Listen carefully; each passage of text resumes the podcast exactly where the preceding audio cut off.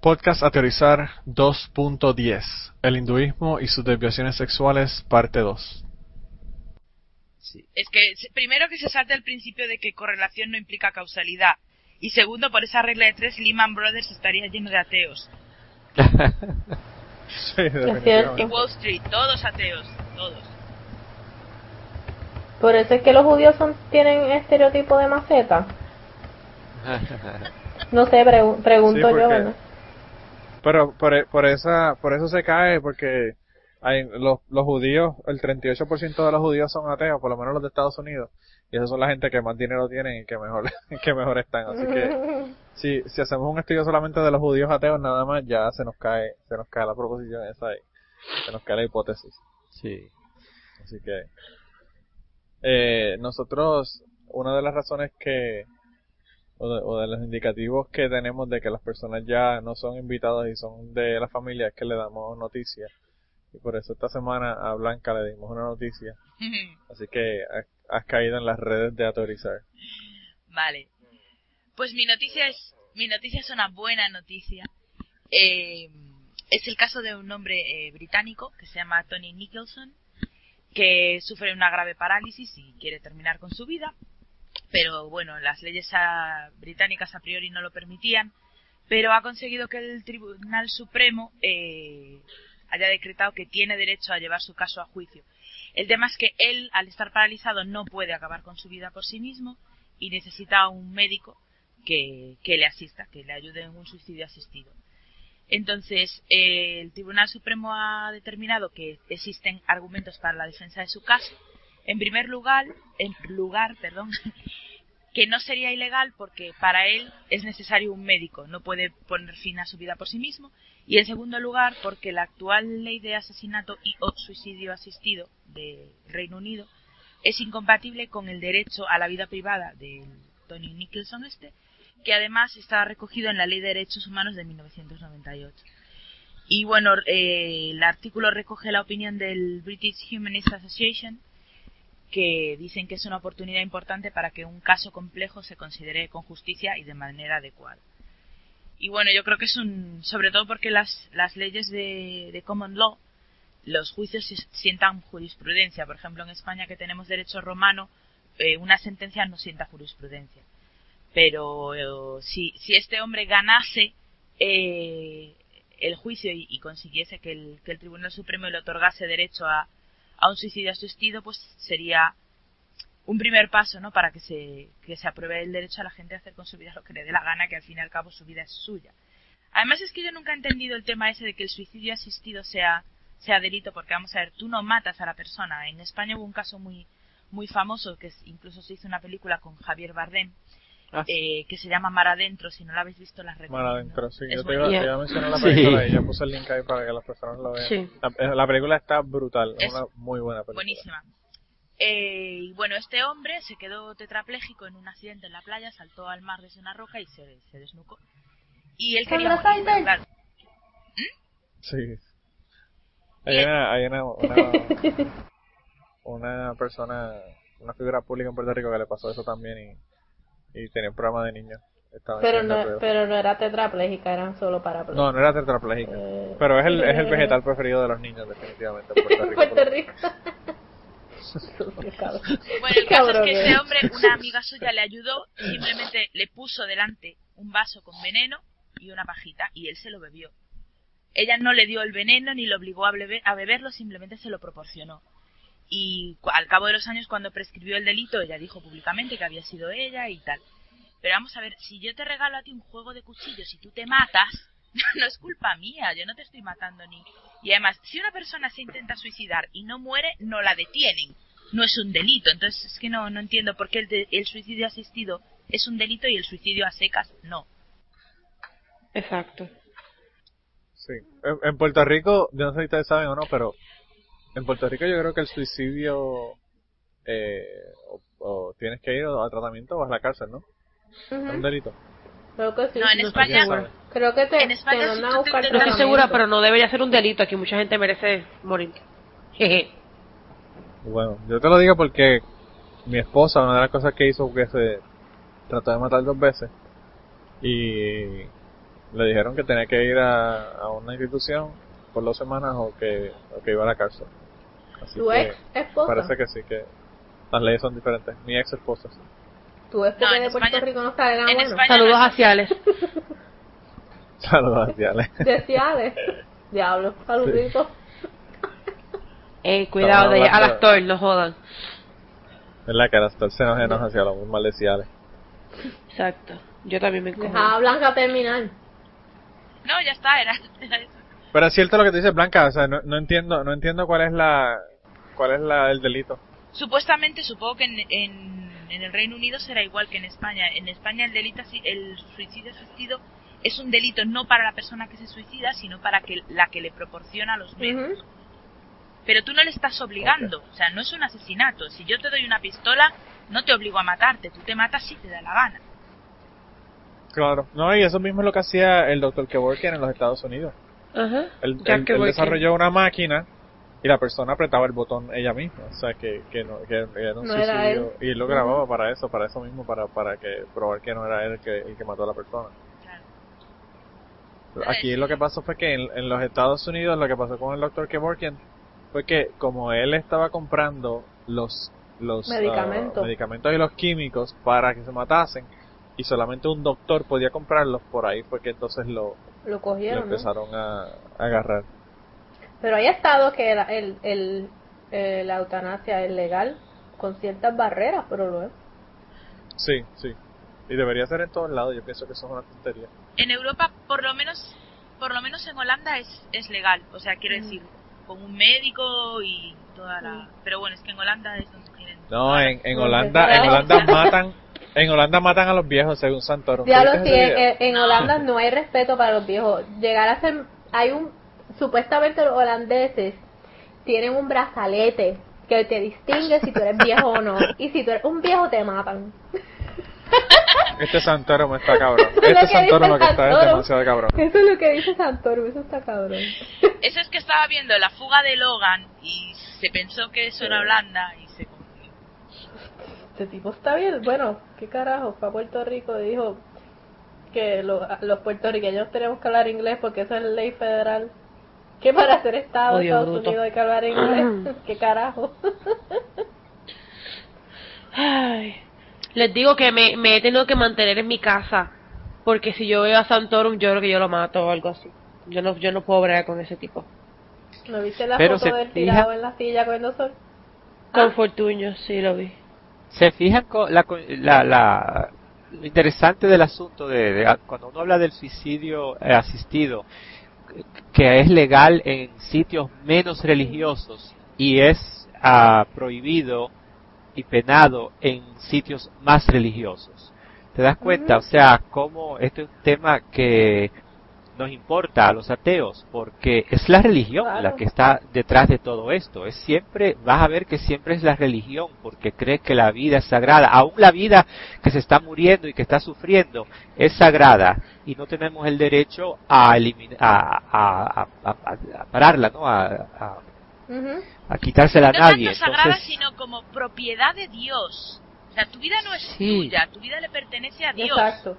Claro, y, y, y parte de eso también es lo macabro de que eh, si estás sufriendo con un cáncer que te estás muriendo, no tienes el derecho a quitarte la vida porque el sufrimiento es algo bueno, el sufrimiento es algo que Dios quiere, el sufrimiento es algo que, que te ennoblece. Entonces, esa perspectiva, esa manera de ver el mundo de los religiosos, de verdad que me, ay, ay, me pone, me pone mal, me, porque Es El sufrimiento es, Eso- el es sufrimiento es la, política pública de la Iglesia Católica. Eso, eso de la Iglesia Católica, eso es lo más importante de la Iglesia La Católica. de la El de sufrimiento.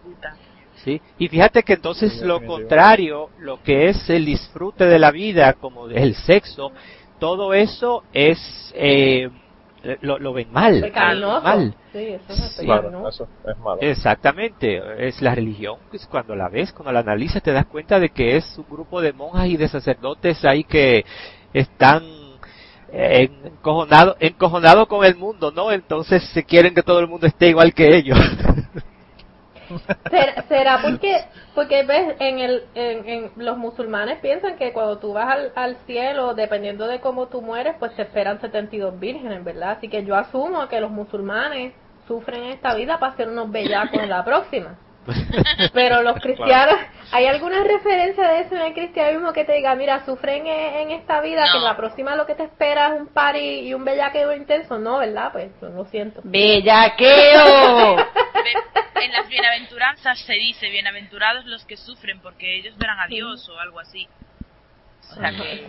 Ya la que cogida el de pendejo más masiva. El sermón de la montaña que siempre te lo ponen como el paradigma de lo bueno que era Jesús. Es una pila de mierda. Lo único que te están diciendo es, si, si te están jodiendo, tranquilo, que en el otro mundo estarás feliz. Si están abusando de ti, si eres pobre, si, sufres injusticia, no te rebeles aquí. No hagas nada, porque cuando mueras, ya verás, va a ser de puta madre. Te voy a recompensar cuando mueras. ¿Qué clase de cogida de pendejo es esa? Eso está Lo cabrón. triste, lo triste no es eso, lo triste es que lo- los cristianos no chingan porque eso es malo, pero, pero Jesucristo se estaba clavando a María Magdalena todos los tres años que estaba vivo. No jodas. Y, lo cabrón. escon- y, y la hipocresía más grande es que lo escondió, mano. No, no, Bueno, lo que. Que lo escondiese él, no está tan claro. Que lo escondió la iglesia es... Sí. Tacho que mandó. Nah, yo pienso que Jesucristo no era tan bueno, nada, era un cabrón. Y él dejó escrito, mira, escondan esta pendejada porque porque Yo tú sabes que yo tengo la gente tiene la gente la gente tiene que pensar que yo era divino. Esa pendejada yo no le creo que eso fue Constantino. Para mí que eso había instrucciones escritas. Pero fíjate, sin embargo, se le- la- es, es interesante porque en la en las eh, las religiones del desierto, ya sea judaísmo, islam o el, el cristianismo, la cuestión sexual siempre es un problema, es un tabú, es algo malo, es un pecado. Sin embargo, en las, en las eh, en otras religiones que son orientales, esto no, no ocurre y es una de las cosas que, que vamos a hablar en el tema de hoy sobre el hinduismo. O sea, e- e- este tipo de tabú y esta mierda que tienen con la cuestión del sexo, las religiones de Occidente no son eh, no son iguales en, en Oriente. Incluso en Oriente hay religiones que se basan en la cuestión del sexo y tú sabes que tienen el, el tantra, el yoga y toda esta cuestión. Kama Sutra. O sea, que, que el Kama Sutra, que lo ven como, como una cuestión, una forma de llegar a la divinidad. Yo tengo mi, Ujú. mi Así que, equipito eh, de No, no, Kama la- Sutra acá, sí. Es, Aquí, No, aquí el... Ahí es donde Sí, os voy a joder yo los mitos, ¿eh? Ah, sí. Sí, porque eso era lo que yo me pensaba, pero en la realidad es muy diferente. Bueno, pero Bueno, las pues- religiones que, que eran eh, cen- este, centradas en la mujer, que eran las religiones como más del norte, esas sí eran a base, y el sexo era una forma de la mujer y el hombre hacer la comunión para llegar a lo divino. Y todas esas los, religiones, los obviamente, eh, vinieron los romanos y los jodieron todos, cabrones. Los romanos Pero que para- les gustaba era Faces of Death, tirar cristianos en el, en el circo romano y que se lo coman los leones. Mira, pero, pero ahora me interesa lo de Blanca, espérate, vamos entonces a empezar con el tema del hinduismo y arrancas Sí, tú si quieres Blanca, cuéntanos de eso, Ujú. porque eso me interesa. Pues a ver, yo, eh, para los que no lo sepan, que serán muchísimos, os cuento que yo trabajo de voluntaria en una ONG desde hace 12 años y desde 2004 viajo prácticamente todos los años a la India. Y, y cuando, y además estoy allí tiempo.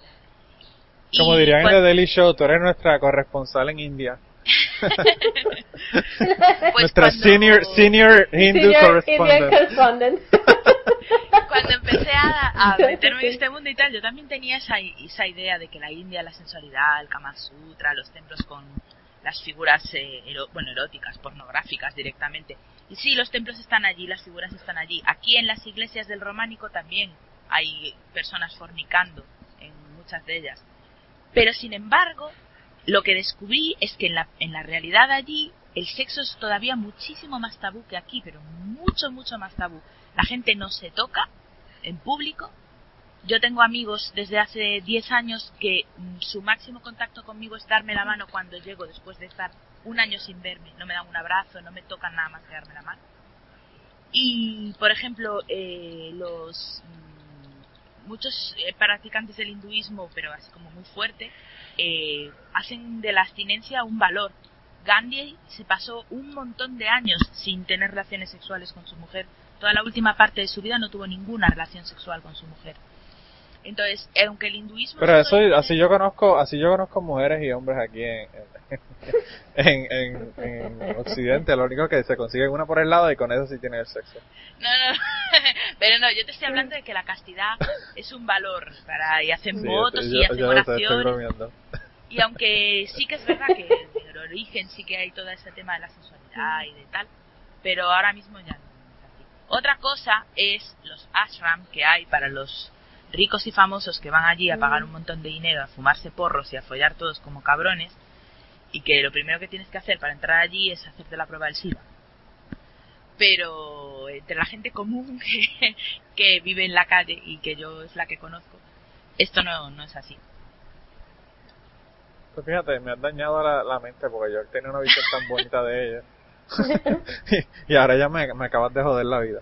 Ya, ya, Pero ya eso- me eso- la imagen, me rompiste el, el, el esquema que yo tenía de esa gente. ¿Pero eso es algo moderno o tú crees que eso es algo que siempre ha sido así? No lo sé, me No sé, inclino pregunto, a pues. creer, me inclino a creer que es una herencia de la colonización británica. Porque tenéis que tener en cuenta que el apogeo del imperio británico en la India fue en la época victoriana, que fue la época más puritana. Y, Sí. por ejemplo, el patrón de mujer que existe ahora en la India es una herencia directa de- del patrón victoriano. El ángel del hogar, la mujer sumisa y tal. Y, Y blanca. La, la colonización tiene ahí muchísimo que ver. Y la mujer blanca, porque con todas las cremas que hay. Sí, no, cuanto Eso más, sí cuanto más claro. clara eres, más guapa eres. Wow. Además es una Yo- cosa, incluso el color de la piel que asocian con la casta, que ya es otro tema que también te la mariné. Sí, No, y de hecho es, es cierto porque yo ten, conmigo estudió una, una, una muchacha que ella, ella nació en Estados Unidos pero los papás son de India, son hindúes. Y ella se casó, ella, ella logró engatusar a los papás de su novio pensando que él pidió la mano de ella sin haberla conocido, pero era mentira, ya eran novios en, en la universidad. Ah. Pero el hecho es que ella se mudó para eh, ella se mudó para Texas porque ambos consiguieron trabajo allá y ella estuvo un tiempo en casa de sus papás en Arizona que pues acá pues saben que eso es bien soleado y hace mucho calor. Y ella me decía que ella ellas se casaron ahora en febrero. Y ella me decía que ella no salía a la calle que ella se quedaba. Yo le decía mira cómo estás disfrutando tu verano y ella pues aquí metí en mi casa y yo ¿por qué? Ella me decía pues porque no puedo coger sol porque ya estoy suficientemente oscura y ella no era muy oscura, o sea, ella era bastante, eh, bastante clara. Y me decía que estoy, no puedo coger sol porque me quemo y me van a venir a visitar los suegros y me dijeron que me tenía que ver blanquita para la boda y yo, wow. Y si tuviese la gente, o sea, ella estaba blanquita en la boda, pero todos los prietos indios que había en esa boda de ella, pero ella me decía que sí, que, que la suegra hasta le envió cremas para blanquearse la piel y todo eso. Ah, Es algo ridículo. O sea que Pero Michael pues- Jackson estaría allá de plaza. Él fuera un dios, él hubiese sido un dios en la India, tú olvídate. Pues eh, nada, el, el, el, el hinduismo es, es como que es bien extraño porque yo estuve leyendo, nosotros, eh, es interesante que quieren que hablemos de otras religiones, o no vamos a hablar más de el, el innombrable, pero pero el innombrable nos dijo que quería que habláramos más de otros temas y que jodiéramos con las otras religiones también. Y a mí me parece interesante porque esto es un, un- un, uh, podcast sobre ateísmo, pero quieren que hablemos de las religiones. O sea, que ni siquiera en los podcasts ateos uno puede hablar de ateísmo y de otras cosas. Por Es eso y ¿eh? Estado y otras cosas que nos interesan. Quieren que hablemos de otras jodidas religiones. Neta. Pero yo de, de hinduismo, pues, No dijimos que no íbamos a hablar más de él. no, por eso estoy No diciendo hablamos de él. Estamos hablando del comentario que él hizo. Como, como- miembro de nuestra página de Facebook. Está- estamos, estamos como en, como en Planet of the Apes, The Forbidden Zone. Este, He who must pues- not be named. Pues The yo tenía muchas concepciones sobre hinduismo. Yo, yo he estudiado, eh, nosotros, yo por, por ejemplo, cuando, cuando estudiaba eh, asuntos de esoterismo y todo este tipo de cosas, pues hablamos de un montón de conceptos y un montón de cosas que son del hinduismo, como el, el karma, el dharma, como eh, reencarnación, todo este tipo de cosas. Y pues yo, obviamente yo tenía unas ideas preconcebidas. Yo he leído eh, libros, por ejemplo, de Paramahansa Yogananda y de, y de eh, personas que son puramente eh, hindú. Y entonces, pues yo tenía unas, ideas preconcebidas, pero aún así me puse a, a hacer investigación y a leer esta semana sobre, sobre el hinduismo. Me pareció bien interesante porque el hinduismo realmente no es una religión establecida con dogmas y con cosas bien, bien este, rígidas como lo son las otras religiones que, que nosotros conocemos quizás mejor, el Islam, el cristianismo, el judaísmo.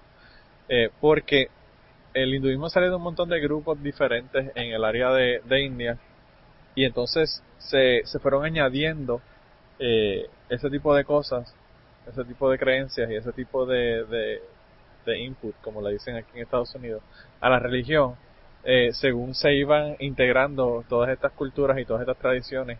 Así que, por esa razón, el hinduismo no tiene un fundador como tal, eh, sino que, se, que son unas cuantas tradiciones que se unieron eh, para, dar, para darle eh, paso, origen a, esta religión. Entonces, por, el origen del, del hinduismo viene de, de la religión védica, eh, y además están influenciados por el hinduismo que nosotros eh, ah, por, por, el budismo que del budismo nosotros hablamos como en el tercer podcast si lo consiguen este le vamos a dar un premio porque yo creo que ya no está por ahí yo no está en internet no estoy seguro si está o no está pero bueno este pero de todos modos el esta religión sale de, estas religiones védicas y y es la tercera religión más grande del mundo. Obviamente las primeras dos más grandes, ¿cuáles son? Cristianismo sabe? y el Islam. Cristianismo y el Islam. Lo, los, los mormones y los satánicos. los mormones y los satánicos. eh, pero anyway, el caso es que, que ellos están, este, como la tercera religión más grande del mundo. Eh, y entonces ellos eh, son nombrados hindús o son llamados hindús eh, por los árabes cuando cruzan el, el río Indo, porque básicamente lo que significa eh, el término al-Hind, que, que es de donde sale la palabra hindú, eh, lo que significa son las personas que viven después que cruzas el, el Indo, el río Indo. Así que eh, la palabra hinduismo como tal se la dan se la dan los árabes, pero eh, aparece como pr pr primera vez hinduismo en el, en el lenguaje inglés en el siglo XIX. Eh, que, que pues se le dan el nombre a las personas que son de India, son nativos de India, ese, ese tipo de término ya como tal. Hay un montón de cosas, eh, de creencias y de prácticas que se, que se siguen en la India, como lo es el yoga, por ejemplo, que ya hablamos un poco del, del, del tantra y hablamos del, del eh, Kama Sutra, que lo trajo Josh. Pero pero además de eso, pues tienen un montón de otras cosas y un montón de otras creencias. Ellos creen en la reencarnación, ellos creen en el karma y el dharma. Hay muchas personas que conocen lo que es el karma, eh, pero hay muchas personas que no saben lo que es el dharma. El dharma es este, básicamente eh, el karma positivo, el karma que, que, que nos, ocurre por hacer buenas obras. Y una cosa que yo encontré que está bien relacionada con el, con el hinduismo y que me pareció bien interesante es que dentro del hinduismo, al igual que ocurre con el budismo, hay unas ramas de, del hinduismo que son ateas. O sea que hay unas, unas áreas de, del hinduismo en donde las personas no creen en Dios y ven el hinduismo no como una religión sino como una forma de vida. Eh, hay seis escuelas de, de filosofía hindú, pero hay eh, dos que rechazan la noción de Dios. Una es el Samkhya y la otra es el Mimamsa. Eh, y son las dos áreas de, de, la, de las escuelas de pensamiento hindú en donde se rechaza la idea de Dios. Eh, así que eh, es interesante tener una religión en donde hay personas que son parte de ese grupo religioso o ese grupo espiritual como tal, en donde no, no, no existe un Dios. Y a mí, a mí siempre me ha chocado el término, y por eso es que a mí también me choca el término con la cuestión del budismo, de que no, de que no hay una, una creencia en Dios, porque estas personas creen en la reencarnación, creen en el alma y creen en todo este tipo de cosas, pero sin embargo no creen en Dios. Y tuvimos una, una interacción bien interesante en el grupo, que ya se lo había mencionado antes en este podcast, pero se lo mencionó de nuevo, eh, en donde se hablaba de la cuestión de, de qué es el ateísmo, qué es ser un verdadero ateo y si creer en otras cosas como por ejemplo el alma o en las cosas sobrenaturales o en los espíritus. Eh, hace que seamos o que dejemos de ser ateos por creer en esos otros tipos de cosas que son sobrenaturales. Yo no sé, eh, algunos de ustedes comentaron eh, escritos en el grupo, pero no sé si alguien tiene algún comentario sobre ese, esa parte de, de esa discusión que hubo la semana, esta semana pasada en el grupo de, de Facebook. No sé ¿qué, qué ustedes piensan sobre la cuestión del ateísmo. ¿Ustedes piensan que solamente el ateísmo es no creer en Dios o creen que implica otras cosas que no son solamente eso? No todos a la vez, por favor. bueno, yo es que ya dije en el grupo lo que pensaba. O sea, yo creo que senso estricto ateísmo es no creer en la existencia de dioses. Ateos. O sea, es que no, no tiene más vuelta. Que a nosotros nos gustaría creer que la comunidad atea está compuesta de personas con dos dedos de frente, que analizan las cosas de manera escéptica que bueno, que tienen un enfoque crítico de la vida, sí, nos gustaría creerlo, pero es que la realidad está ahí. Hay un montón de personas que no creen en Dios, que no son religiosas y que luego pues creen que hay el alma, que algo, algo, algo hay, la energía, no sé, mil cosas, los fantasmas, los, los videntes. No sé, yo una vez que dejé de creer en una cosa, dejé de creer en todas las demás, porque me di cuenta que la lógica que se aplicaba a una cosa se aplicaba a todo lo demás. Pero hay muchas personas que no, que no han dado ese paso y, y, y si no son ateos, ¿qué, ¿qué son?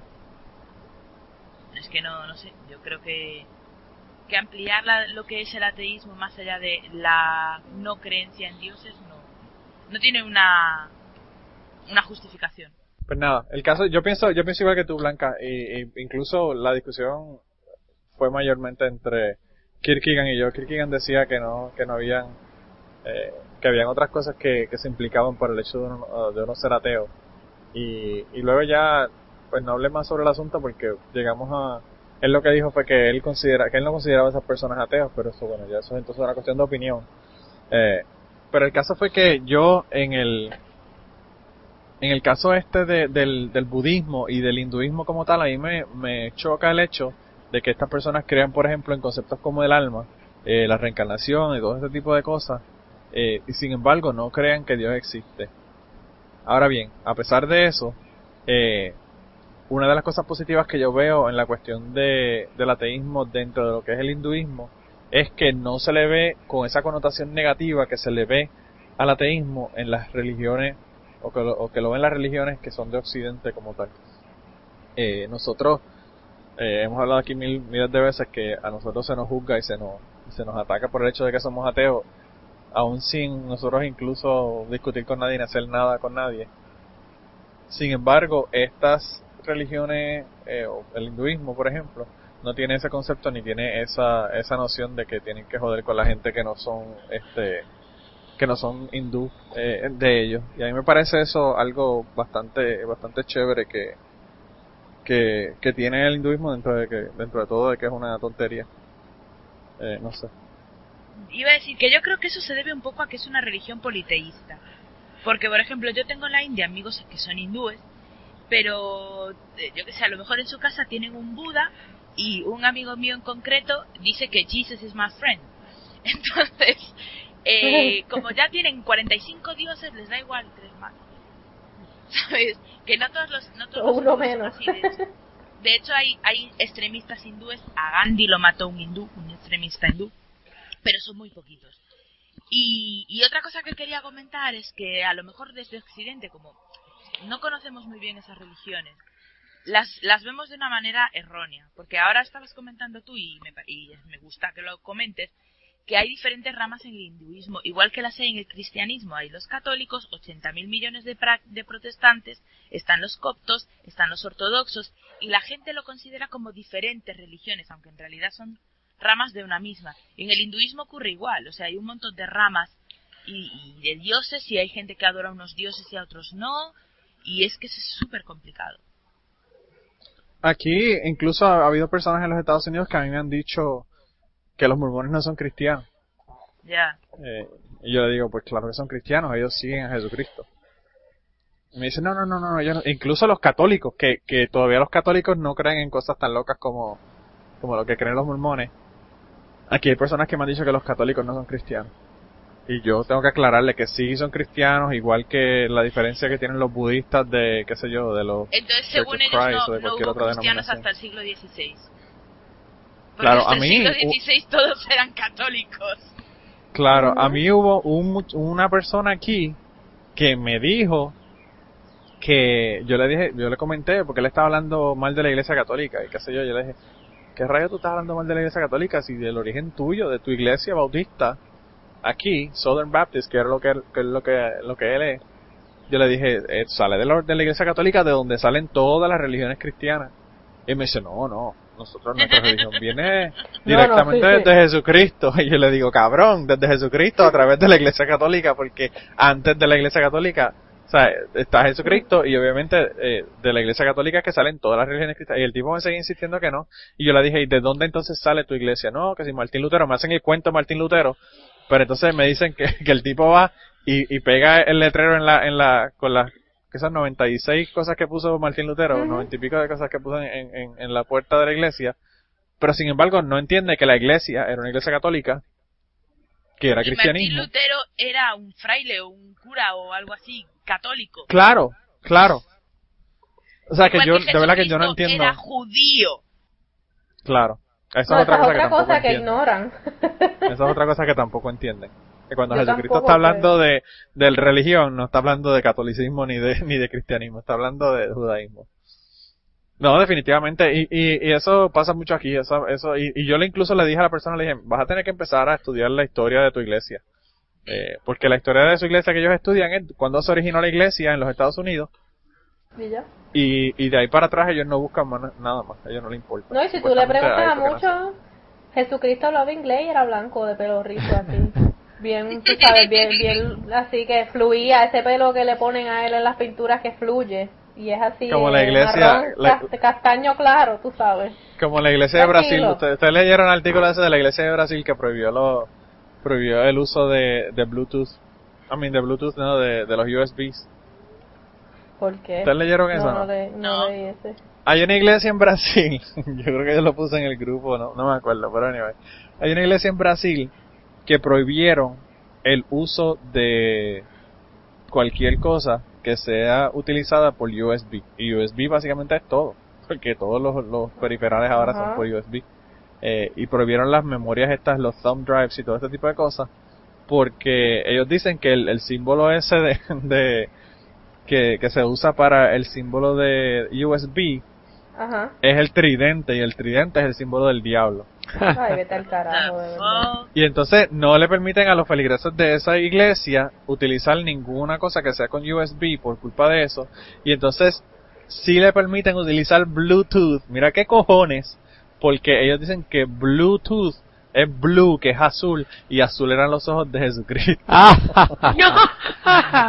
Y por eso le permiten usar Bluetooth, pero no le permiten utilizar el, el USB. Ay, Mira qué clase de, de anormalidad. Pero sabes que se lo merecen que- por fucking bestias, porque si tú eres tan fucking bestia que vas a una iglesia y te crees esta mierda, te mereces, te lo mereces que te hagan lo que sea que te van a hacer, te lo mereces. Está cabrón. Está, está demasiado de cabrón. De verdad que yo no sé, no sé qué va a pasar con esta gente. Pero, pero en esas claro. están, o sea, eh, que supuestamente esa es la lógica que ellos tienen para utilizar. No, y la- si tú, tú le dices a algún gringo que, que Jesús era árabe porque él vivía en lo que es Arabia, que es el Medio Oriente, olvídate, mátate. Mátate, porque eso es blasfemia. Eso es blasfemia. no, que él no era irlandés, católico, ro- apostólico romano, mátate. Lo que pasa es que, lo que pasa es que él era, él vivía en la tierra, pero él no era de aquí. Ah, verdad, había olvidado. Acuérdate que él, ¿sabes? pasarás por la vida sin saber qué pasaste. Jesús salió a su Sí. padre, no a su madre. Sí, definitivamente. a mí uno, uno ahí, este, un amigo de nosotros que, que, que es gay puso en Facebook, este, que, que Jesucristo había tenido dos padres y que había salido de lo más bien, de lo más normal. y yo le puse, no salió normal nada, el cabrón estaba endosando la, la esclavitud, que fue lo que hablamos la semana pasada de, o la antipasada sobre Jesucristo. Este, y le dije, y su padre también endosaba la esclavitud. Pero yo no sé, todavía no me ha contestado, así que veremos a ver lo que me dice. En América el lunes es el Día del Padre. El 19 de marzo. No, el, el día del Eh, padre no, no es en julio. marzo.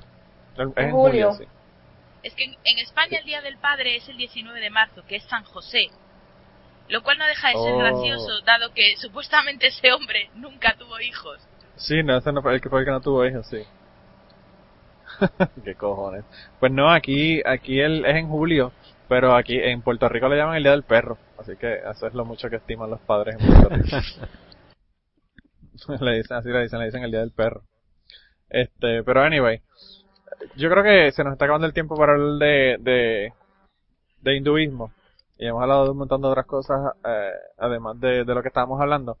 Pero la última cosa que yo quería eh, mencionar antes de terminar con la cuestión de, de lo del ateísmo en, dentro de la, de la, del hinduismo, es que han habido un montón de influencias y yo creo que la cuestión del, del, del hinduismo que tiene la influencia esta de, del ateísmo viene a través del budismo, que también tiene unas ramas que son ateas y otras que no. Eh, pero básicamente este hinduismo que es ateo, lo que trata es de como mejorar el ser humano sin preocuparse por la divinidad y, sin que Dios tenga un papel de, intervención en, en, la vida del ser humano porque ellos no creen que, que Dios este, existe. Entonces, eh, pues ellos básicamente lo que dicen es que, que tienen que, como que vivir una vida acorde a eso y, tratar de mejorar todos los días para llegar a, al nirvana como tal, pero sin, sin tener ninguna interacción con la cuestión divina. Y una de las cosas que, que yo vi en este artículo que le pusimos el enlace ahí, para que las personas que lo quieran, lo quieran acceder puedan ir y verlo directamente, eh, menciona hindúes ateos prominentes, y uno de las, de los ateos prominentes es el, el primer ministro de India, eh, el nombre ni, no tengo ni puta idea cómo se dice, así que no voy ni siquiera a intentar decirlo. Eh, pero en su autobiografía él escribió, eh, yo no conozco nada de lo misterioso. No, no llamo a Dios porque Dios uh, ha venido a significar un montón de cosas en las que yo no creo. Me encuentro incapaz de pensar en una divinidad como algo desconocido y supremo eh, en términos antropomórficos y que el hecho de que muchas personas de, que muchas personas piensan de esta manera eh, me resulta algo sorprendente. La idea de un Dios personal me parece muy extraña a mí. Y a mí me parece que si un, un, primer ministro o un presidente de los Estados Unidos en este caso dijese una cosa como esa, yo creo que pierde las elecciones de seguro en la próxima elección. No, mijo, lo asesinan. no solamente eso, sino que van a estar hablando de eso por, por, los próximos seis meses sin parar en Fox News. Pero eh, tengo que decir una cosa, este hombre no es hindú, es sikh. Ah, no.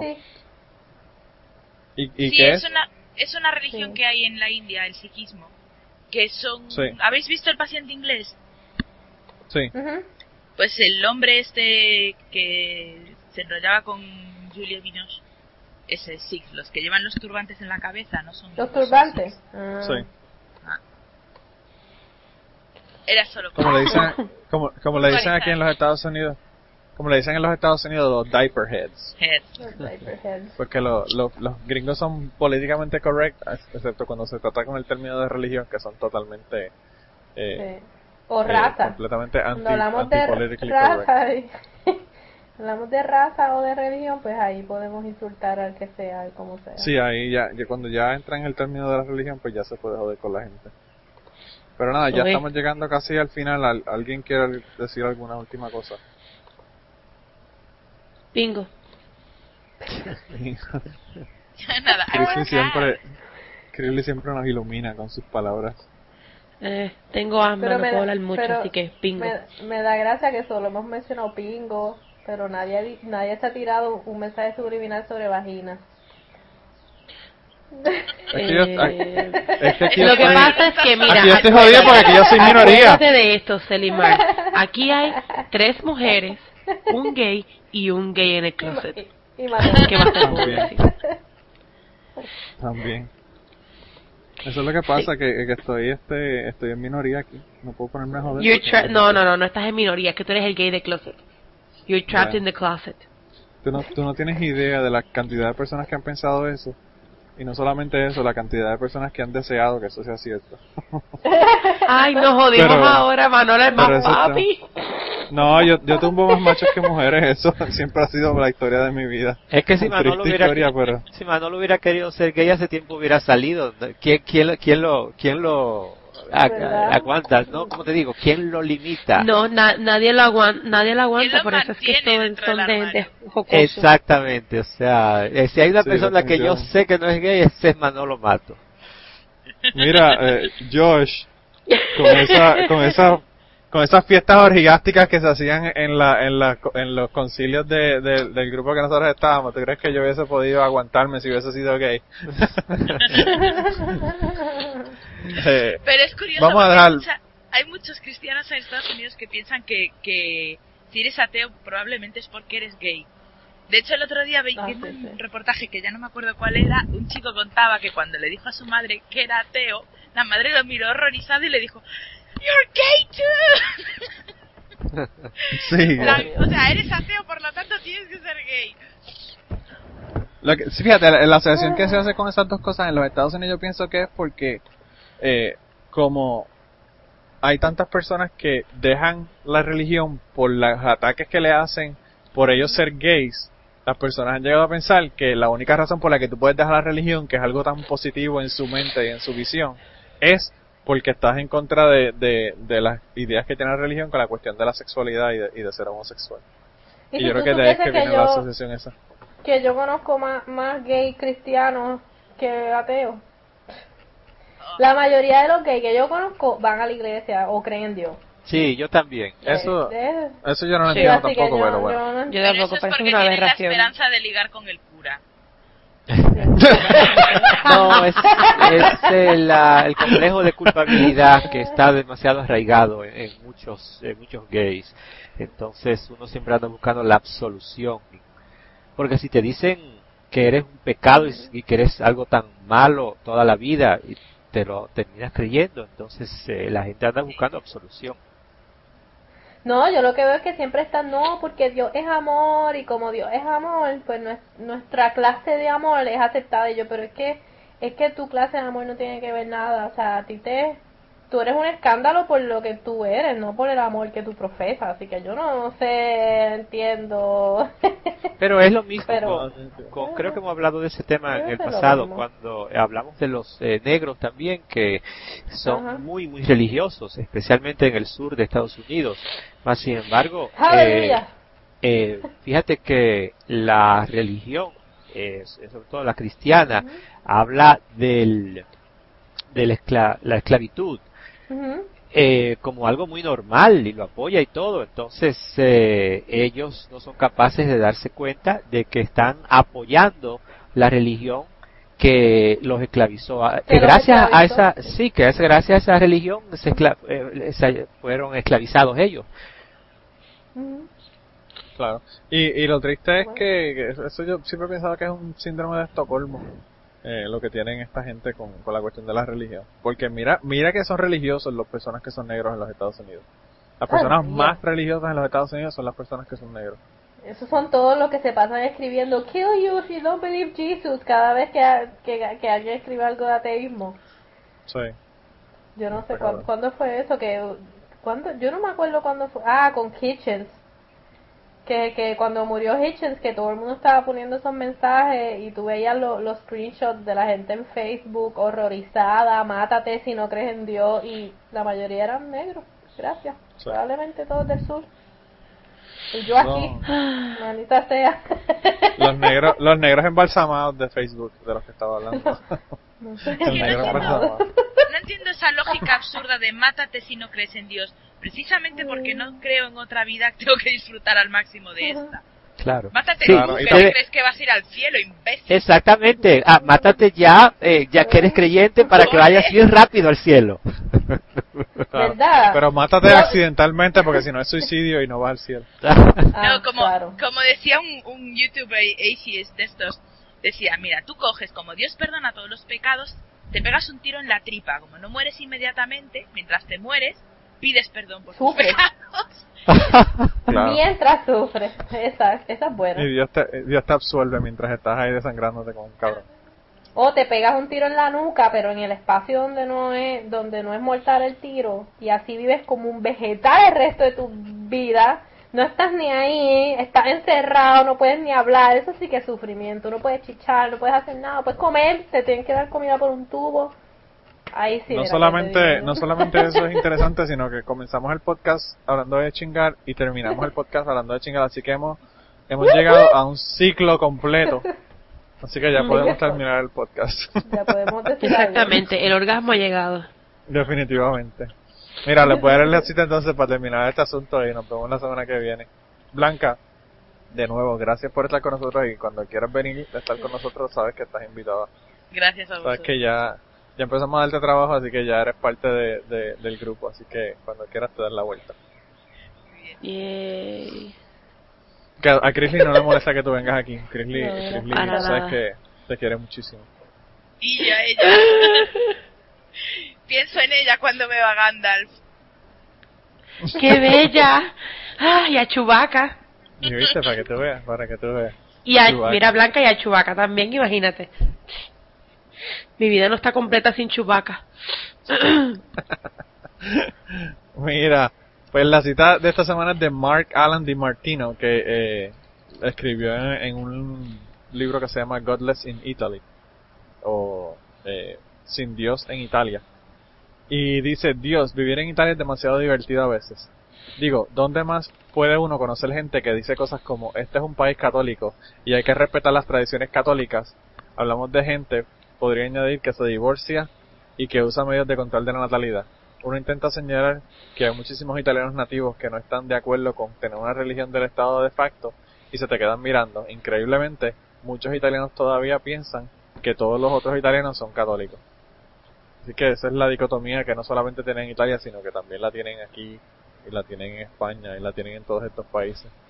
Eh, que dicen una cosa, pero actúan como si fueran o pensaran de otra manera.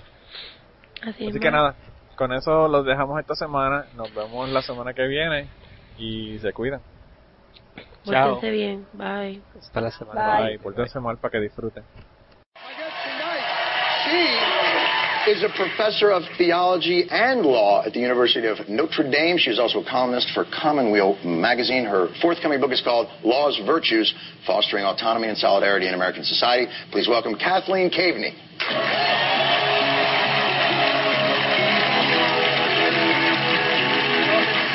Professor. Very esteemed. Hi, That's a lot of degrees you're holding there, Professor. 23rd grade. Yeah, that's a lot. You stayed in there. Uh, so, so talk to me. You you are a professor of law and theology. Uh, it- it- this fits in perfectly. How do religious institutions navigate the difficulties of being a part of a secular society? How how do they set up the guidelines? Well, this is actually a new question for, for Catholics in some ways because Catholics are used to having a morality that pretty much everybody accepts. Uh, we used to call it natural law. It was a common morality accessible to everyone. But now we're in a context where it's very clear not everybody accepts Catholic teaching on contraception, homosexuality on the one hand, or even the death penalty on the other hand. Right. So what we're trying to do, I think, you know, as a church as a whole, is to figure out how to be true to our own commitments on the one hand, but also respect other people in the broader society and other people who work in Catholic institutions who aren't Catholic. Where would these decisions uh, come down from for this? Because they seem to break along culture war lines Yeah. so so frequently. This uh, uh, contraception issue. How would that? So uh, the Catholic hospital hears, oh, the health insurance is changing. We have to cover women's preventative health care with contraception. Who do they call? Do you call, you know, Pope Benedict There's to be like, hey? phone to the Pope. There's no. nothing. Okay, there's, no no red phone. No. All right. So, well, basically what happens is the big picture issues are set by the Pope and, and the College of Bishops. You know, there are about 5,000 bishops in the whole world, not just the United States. And they issue together kind of the founding documents or the, the basic documents. So Vatican II, you might have heard of Vatican II, was a council Sure. that took place 50 years It's a ago. Great sequel. Oh, great great. sequel. Vatican III, we're waiting for it. Vatican We're III really is going to be in 3D. It's going to be awesome. Quickly can they can they muster up that type of decision? Because Well, uh, for Jews, it usually takes about 4,000 years. Yeah, no, it takes us. A It takes us a while to It, it takes us almost as long. But so the big documents are set by that. Then the Pope issues documents that, that state, you know, Catholic teaching, you know, on, on certain issues. Like Humanae Vitae is the document that states Catholic teaching on, on birth control. John Paul II issued, issued an encyclical that talks about Catholic teaching on uh, abortion and euthanasia. And then what happens is those documents are the big picture. And then you turn to different bishops' conferences for ways of kind of operationalizing it in a particular context, a particular location. Right. So then the bishops in America say, okay, what are going to be our priorities? What are we going to focus on? And then they decide that. You know, there's about 450 bishops, and they basically say they get together in a couple of meetings a year and say, this is what we think we need to work on, and then they issue documents. But the key thing about the bishops you need to remember is that it's more like, um, you know, a neighborhood block association than like your condo board. It's that It's yeah. divisive and ugly. Never been in the meetings. They haven't Bad been scene. bad. No. Bad scene. So each individual bishop still has, you know, control over his own diocese, and and so this is more they're working together, but they can't bind individual bishops except under very specific circumstances. But it always seems to, it's hard not to view it as falling to a particular culture war, Yeah. political viewpoint, because you'd think, all right, they don't want to pay for women's contraception, Mm-hmm. but they already pay for Viagra Right. in some of the, the health insurances that they offer. There are surely single men that are using it for non-procreational issues that work in Catholic institutions. Why hasn't that been an issue? Well, I think morally it would be an issue, and, and, and the consistency is always an issue, and, and, and trying to treat men and women equally, you know, is a big issue in the Catholic Church. And, and my guess is what they think is this is a bigger problem right now, and they think it's a bigger problem, I think, because of Humanae Vitae, the document that said that it's always wrong to use birth control But don't for they? purposes of preventing conception. But don't they also pay? You know, the, the idea is they won't pay. It's against their conscience to pay for insurance that may pay for it. But they already pay their employees directly. Yeah. Isn't that like handing them a box of condoms? Because I mean, uh, if, if you don't have, if, if your idea is we don't want to contribute to Yeah. this uh, evil, Yeah. aren't they already contributing The- cash? There's a that's a wonderful question, and you know you could be a moral theologian if you wanted. I would like that so much. Let me ask you this. But, but, but there's a doctrine. How how big a hat do I get as a moral theologian? I like the one you wore Monday night. The one I wore Monday night was that a was chef's good hat. one. All right, I'll wear that. Um, no, the, the, the Catholic tradition has always lived in a very messy world, and so it developed a kind of set of uh, categories to think about this. And the category, the framework is called cooperation with evil. Believe it or Oh not. God. That's- so that's their employees. No, no, That's- no, no, no, no. We, they love their employees, but, But if, if it is, you know, you, you speak of it in terms of, of intellectual discourse and all those Yeah. things, but the language of it is very apocalyptic and Yeah. very much about persecution and religious liberty and Yeah. in no way reflective of what seems to be a, a much more thoughtful process that you're talking about. There's a, uh, this strand is about as dry as the tax code of moral theology because you distinguish between various degrees of connection with evil.